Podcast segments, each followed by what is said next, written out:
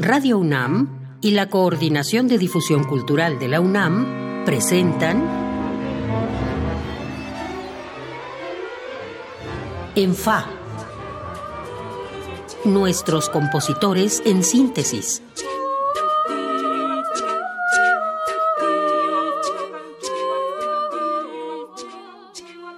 Bienvenidos a una nueva emisión de ENFA, nuestros compositores en síntesis. Yo soy Iván Martínez y como siempre le agradezco que nos acompañe a descubrir a los más jóvenes de nuestros compositores. En esta ocasión nos acompaña desde Alemania Diana Circe, quien por cierto es la autora de esos sonidos característicos que nos han ido identificando en esta serie y que usted escucha a la entrada, a la salida y durante el programa. Esos clarinetes, esas voces y esas texturas sinfónicas.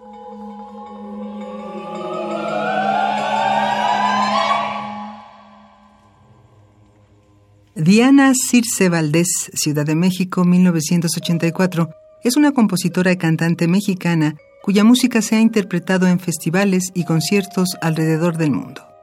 Estudió en la Escuela Nacional de Música de la UNAM y luego en la Universidad de Indiana y el Cal Arts Institute de California, para luego realizar una segunda maestría enfocada en el teatro y la ópera en la Hochschule für Musik und Theater de Múnich. En 2017 fue comisionada por la Filarmónica de Los Ángeles.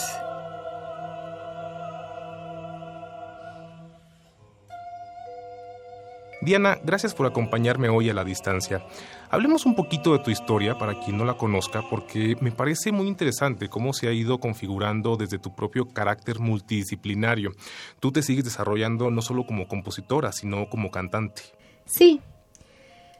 Yo Comencé estudiando composición en la Facultad de Música, que en ese entonces era la Escuela Nacional de Música, y comencé en el CIM eh, y después estuve estudiando el propedéutico, eh, posteriormente la licenciatura, y yo quería estudiar canto, pero había muy pocos lugares. Entonces pensé que lo mejor sería entrar a estudiar composición y eventualmente pasarme al área de canto. Eh, yo comencé a estudiar composición y me encantó la composición, así que ya no me quise cambiar. Hasta después de muchos años, unos tres o cuatro años, decidí que también quería estudiar canto, porque no quería quedarme con, con, esas ganas de, de cantar y de estar en el escenario, porque por más que me guste la composición, siento que es un trabajo muy solitario y uno está mucho tiempo detrás de la computadora o improvisando en el piano. Y a mí me gusta esta sensación de eh, estar al frente y de sentir esta adrenalina al, al, cantar mis propias obras, así que comencé a estudiar canto también y em, aparte de esto, vengo de una familia de músicos, entonces eh, mi padre tocó la guitarra y estudié piano con Belia Nieto, toco un poco de guitarra y después la vida me llevó a la composición. ¿Te sientes más compositora o más cantante? Em, no sé, es difícil. Em, yo creo que últimamente he compuesto más de lo que he cantado por cuestión de trabajo pero mm, me encanta cantar y yo siento que es parte de mi personalidad, eh, la composición y el canto. Creo que soy tanto eh, como compositora que, que cantante. Diana, decía Bernstein que un compositor siempre intenta responderse la misma pregunta. ¿Tú qué intentas responderte? Cuando comienzo a componer, la pregunta que me hago siempre es ¿qué es lo que quiero decir y por qué? ¿Y em, qué es lo que quiero dejar al mundo? ¿Qué es lo que quiero dar a mí misma? ¿Cómo me encuentro? Es otra pregunta. ¿Cuál es la búsqueda de Diana? mi búsqueda, yo creo que es tratar de, que mi trabajo se conecte con, conmigo y con la gente.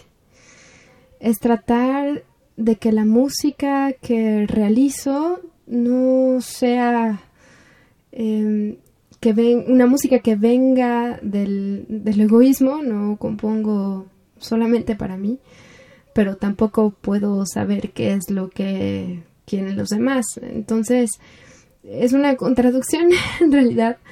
Em, lo único que trato es trato de ser auténtica y de ser yo misma y de compartir mi visión, mi perspectiva y mi sensibilidad para, para dar eso al mundo.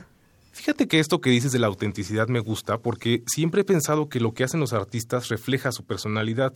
Es decir, si alguien te conoce a ti como persona, así es tu música y me parece que eres un ejemplo muy claro precisamente de cómo eres tú, de cómo te percibimos y cómo suena lo que escribes. Vamos a escuchar algo de eso y es el primer movimiento Tequila de tu trío para percusiones Barra Libre con el ensamble Barra Libre y es la grabación que debe estar disponible ya en estos días en tiendas.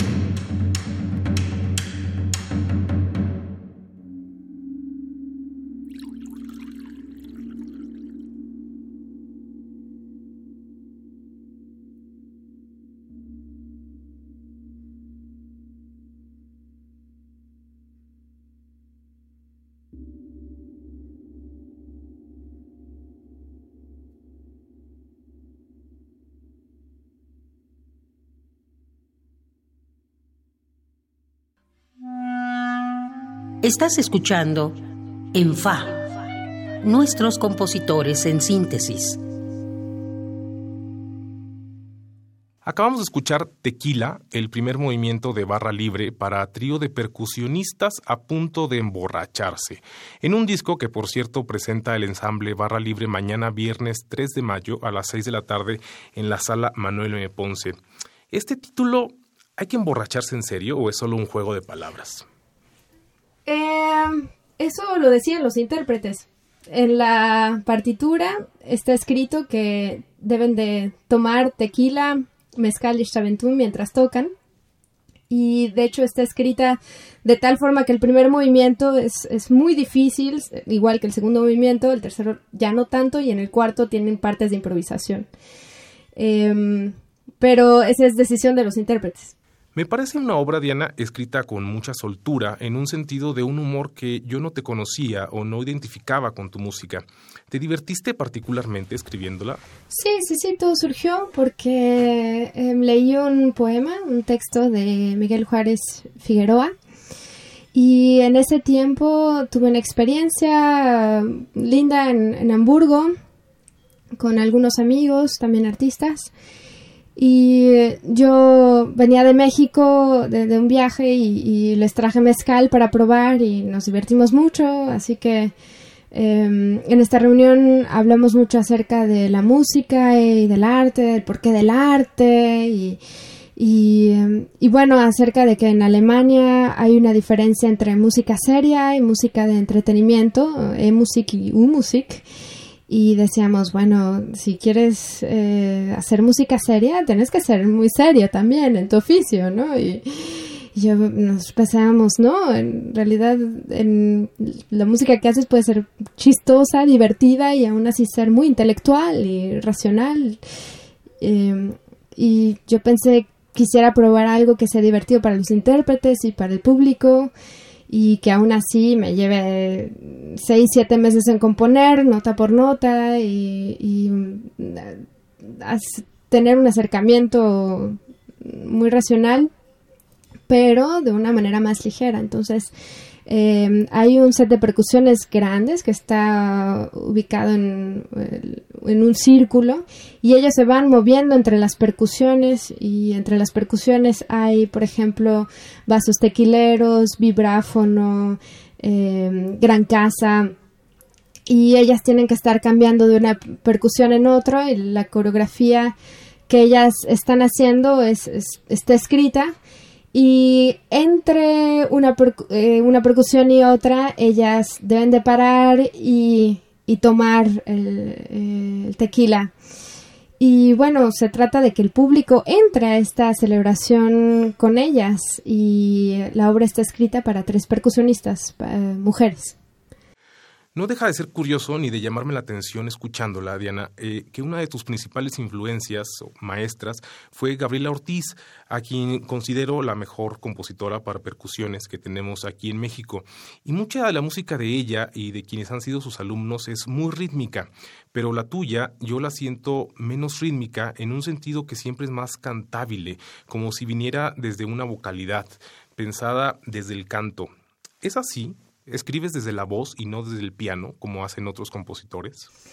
Um, durante mucho tiempo escribí desde el piano y ahora me estoy alejando del piano eh, porque estoy también experimentando con otro tipo de música o con otros géneros y um, estoy estudiando algo eh, también de, de, de, música hindú, estoy estudiando un poco de música árabe y, y, y en este en este otro acercamiento a la música, eh, no es, música que eh, no viene desde el piano, viene desde, desde otros instrumentos. En mi caso, yo a veces imagino la música y la traduzco eh, en el papel, ¿no? A veces em, me acerco al piano, pero yo creo que estoy tratando de componer ahora por medio de la voz, de la guitarra y y, a lo, y, y, tener otro acercamiento. Pero bueno, claro, depende mucho de la obra que esté haciendo, porque si estoy haciendo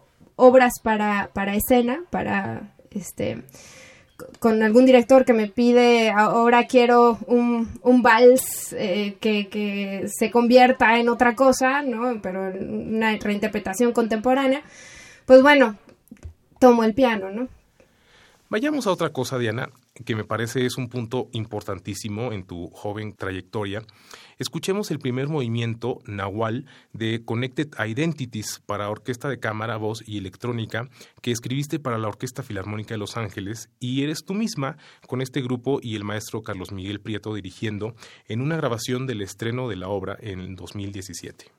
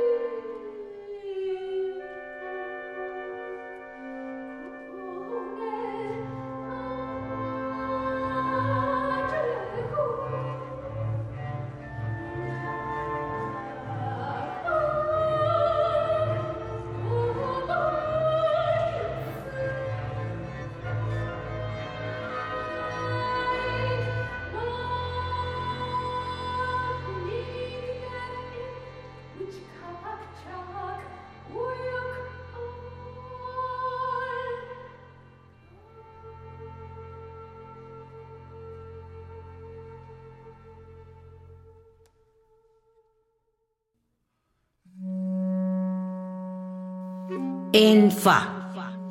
Nuestros compositores en síntesis.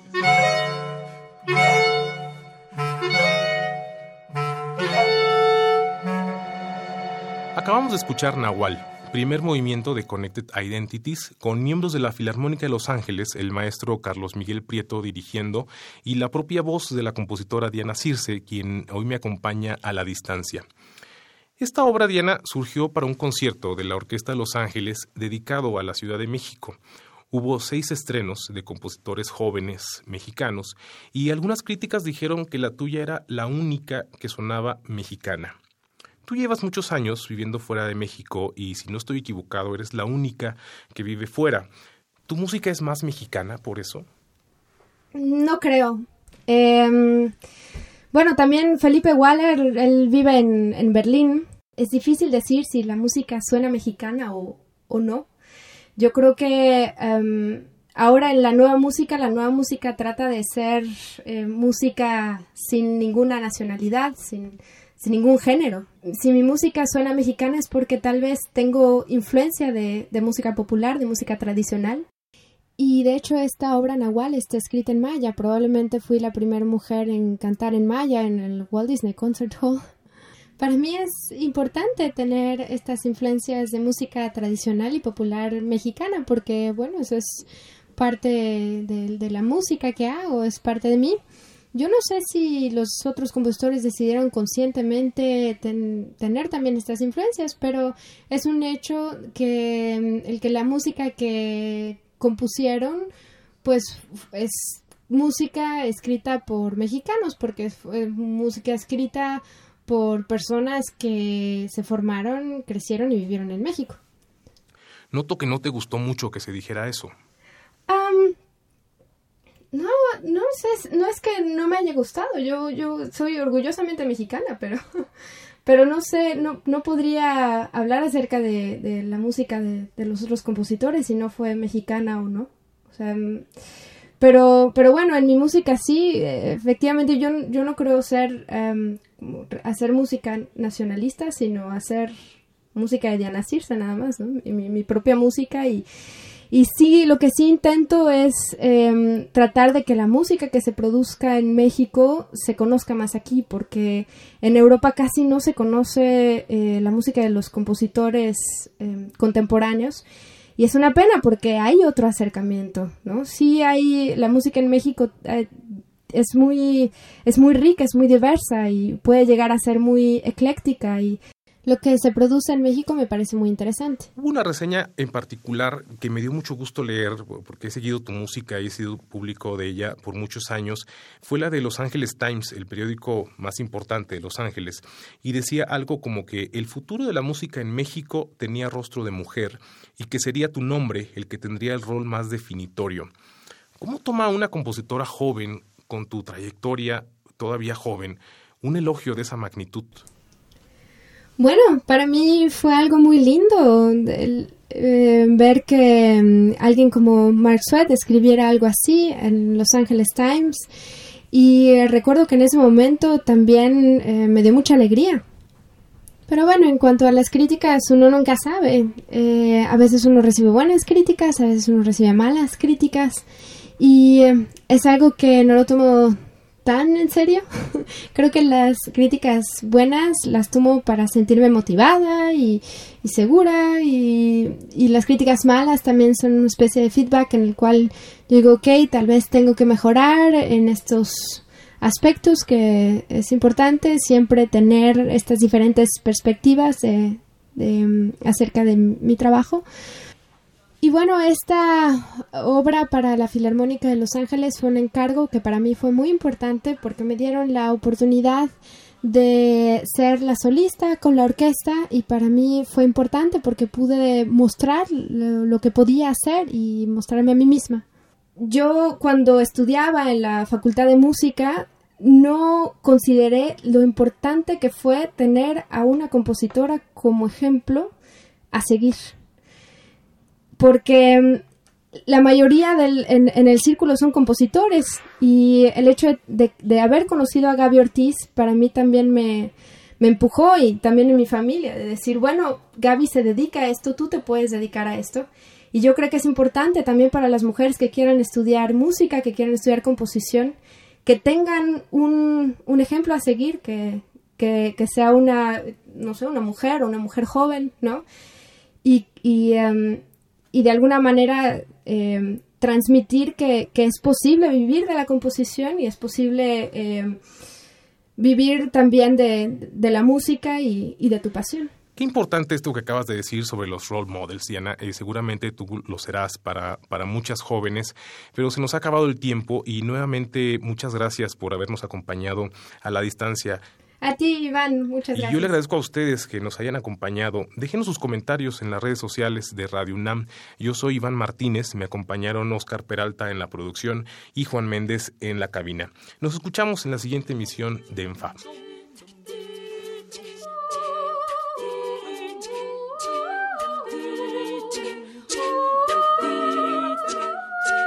Radio UNAM y la Coordinación de Difusión Cultural de la UNAM presentaron en Fa, nuestros compositores en síntesis.